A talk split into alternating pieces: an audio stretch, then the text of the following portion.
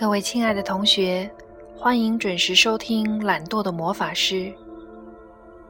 这两天魔都的天气真是热爆了，我们就接着来讲这个真实又带着几分凉意的故事。但愿能给各位同学送去一份清凉。佳瑜从地铁站回到家，正撞上琪琪穿着平角短裤从房间里跑出来。看见佳瑜，琪琪吐了吐舌头，一脸坏笑。佳瑜探头一看，琪琪的房间里拉着窗帘，一片漆黑，看来自己回来的不是时候。不过，琪琪这个爱炫耀的家伙，说不定还有几分得意呢。房间里会是谁呢？是彤彤，还是小曼？佳宇低头钻进了自己房间。过了一会儿，客厅里传来说话的声音。从声音判断，刚才在房里的应该是彤彤。这么说，琪琪的女朋友……算是定下来了。佳瑜一直等到两人有说有笑的出去吃饭，才从自己房里钻出来。其实刚回来就想用洗手间，但是为了避免撞上衣衫不整的情侣，只好在房间里等。卫生间的镜子里看得见窗户，不知在哪本风水书上看到过，这样不好。只有自己一个人的时候。佳瑜总容易想到这些平日里道听途说的禁忌。不要对着厕所的镜子看，可能会看到不该看见的东西。你是晚上吧？可是晚上难道不上厕所？三个女生住在一起，本来阴气就很重。佳瑜一头胡思乱想，手机铃声又响了。喂喂，小佳。我是江老师，江主编，您说，那刚接到一通知，晚上有开业典礼，你去参加下吧。这也是我们的老客户了。今天晚上，哎，对，时间比较紧，哎，穿的稍微正式一点啊。又是最后一分钟的任务，不过这并不是最让人头疼的地方。穿的正式一点，哪里有正式场合穿的衣服呢？佳瑜真希望自己没接到这个电话。晚上七点，还有三个小时，马上冲出去买一身礼服吧。一个月三千出头的薪水，要支付房租、应付开销，还要用来对付这样的突然袭击。七点十五克里斯多夫旗舰店开业，身着礼服和燕尾服的男男女女手持高脚杯，姿态优雅的交谈着。稍一辨别，可以听到英文、中文和法文被交替使用着。一个男子站在角落里，打量着展柜中一个银珠台。一旁的服务生看得仔细，立即轻轻走到他跟前。这位先生眼光真独到，这我们这里限量版的定制银珠台，可以根据您的个人需求定做。男子持着香槟酒杯，点了点玻璃柜。问道：“这一款多少钱？”这一款的售价是五十万元，开业价格还可以优惠。男子笑起来，服务生不死心：“还有几款产品您也许感兴趣，我给您介绍下吧。”男子盯着玻璃展柜，眼光却飘落到门口的人群。一个神色匆忙的女子从车上下来，快步穿过人群，走到签到台。递上一张名片，立即就进到展厅中。他穿着一件普通的黑色礼服，式样简单，用料也一般。挽了一个简单的发髻，手里拎着一只中规中矩的晚装包，手腕上套了一只廉价的手表，浑身上下再没有第二件配饰。这样一副装扮，在周围珠光宝气的人群映衬下。实在显得有点寒酸。女子略显拘谨地环顾了一下四周，眼光落在一个金发男子身上。那是克里斯多夫亚太区的总裁，一个矮个子的法国人。女子穿过人群，趁着总裁和几个宾客聊天的间隙，径直走上前。本杰瑞先生，我是 X 杂志的记者佳瑜。您好，很高兴见到您。玩的开心吗？非常不错。这次 Christophe 的展品都很棒。是啊，我们带来的都是精品，在魔都开业，马虎不得。我们杂志想对您做个专访，可以赏光吗？太好了，您的英语说的棒极了，我们肯定可以聊很多。男子目送女子和总裁离开众人，上了二楼贵宾休息室，嘴角露出一丝微笑。看起来这个小女子并不怯场。他喝干杯中的香槟，顺手又拿起一杯，信步在店铺里四处闲逛。半个小时以后，刚才那名女子从楼上下来了。佳瑜小姐，非常期待看到您的报道。还有什么信息需要我们提供，请直接联系我。本杰瑞满面笑容，将佳瑜送到楼梯拐角。佳瑜走下楼，一个陌生男子迎了上来。佳瑜小姐是吧？佳瑜迟疑了片刻，握了一下男子伸出的手。您是？哦，我是江主编的朋友，和您交换一下名片。男子一面自我介绍，一面将佳瑜引到展厅一角。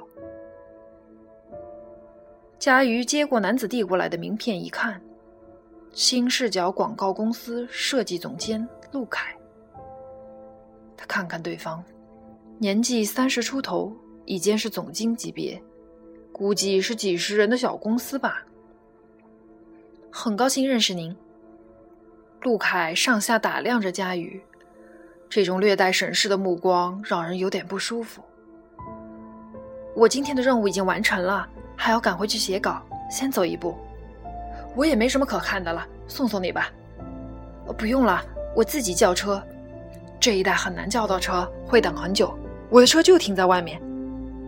对方很热情，不过两个人素不相识，佳瑜有点莫名其妙。到了门口，佳瑜四处张望了一下，说道：“这里离车站不远，有公交车直接到我住的地方，不用送了，谢谢。”陆凯看着他：“不要误会，佳瑜小姐，我没有恶意，不过……”还是得麻烦你配合我的调查。调查？刚才在里面不方便说话。我是奎林侦查社的，受钱会所委托调查钱先生突然身故的事情。传闻中专为有钱人服务的私人侦探盯上自己，真是太搞笑了。您不用紧张，只有几个简单的问题要问。对不起，陆先生，我没有时间，也没有义务配合你。再见。佳瑜扭头就走，那个叫陆凯的跟着自己。你干什么？我要报警了。佳瑜立即从包里掏出手机。等一下。陆凯从怀里掏出一张名片，递到佳玉手里。这上面有我真实的联系方式，有什么事情请随时打我电话。佳玉正要说什么，陆凯又打断他：“留着会有用的，说不定。”我可以给你提供很多采访人的线索，对不对？这句话稍稍触动了佳瑜。这个问题他和我聊起过。作为新人，找不到线人，挖不到深度资料，只有写些泛泛而谈的报道，这当然不是我们满意的结果。但是，光靠自己的努力改变现状似乎很难。我缺乏佳瑜的勇气。也没有他那种不达目的誓不罢休的执着。我不喜欢冒险，而佳瑜，看似柔弱的外表下面，却隐藏着一颗探险者的心。佳瑜接过名片，转身走了。这个叫陆凯的男人，他到底是什么来历？X 杂志社。半开放的办公室，几张隔板办公桌将办公室分割成一个个独立区域。各种资料、简报、文件、邀请函、通知，乱七八糟丢在桌上，让人很难想象这些东西能组织成条理清晰、逻辑连贯的文章来。吴佳妮泡了一杯立顿鲜羊茶，在电脑前坐定。他刚坐下，由远及近，响起一阵铿锵有力、鞋跟叩击地面的声音。未见其人，先闻其声呢。从走路的声音就可以听出来，这人有多么自以为是。吴佳妮从电脑屏幕前抬起眼睛，目光凌厉地盯着入口。佳瑜进来了。早。吴佳妮低下头，只装没听见。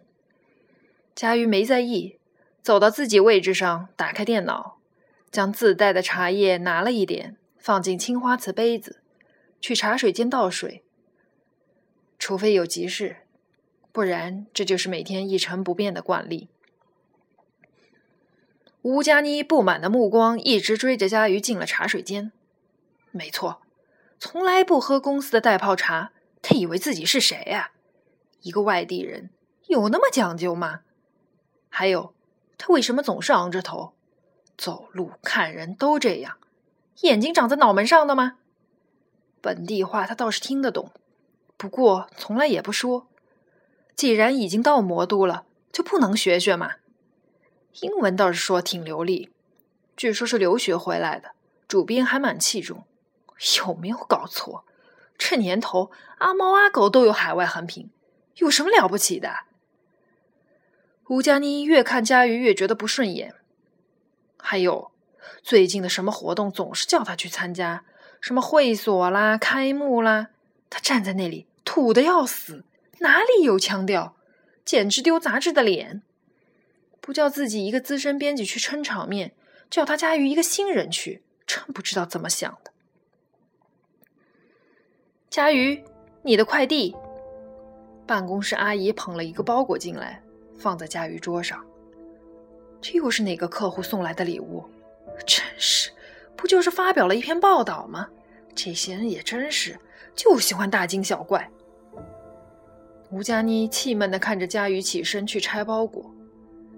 外包装打开了，里面还包了一层海绵。什么东西这么金贵？海绵拆开了，吴佳妮伸长了脖子看。夏雨突然倒退了两步，盯着桌上的东西，呆立在原地。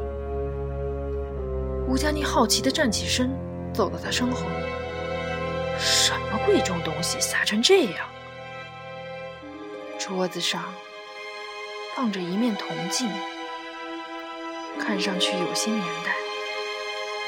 镜面不太清晰，吴佳妮抓起镜子一看，镜子里模模糊糊呈现出自己的脸。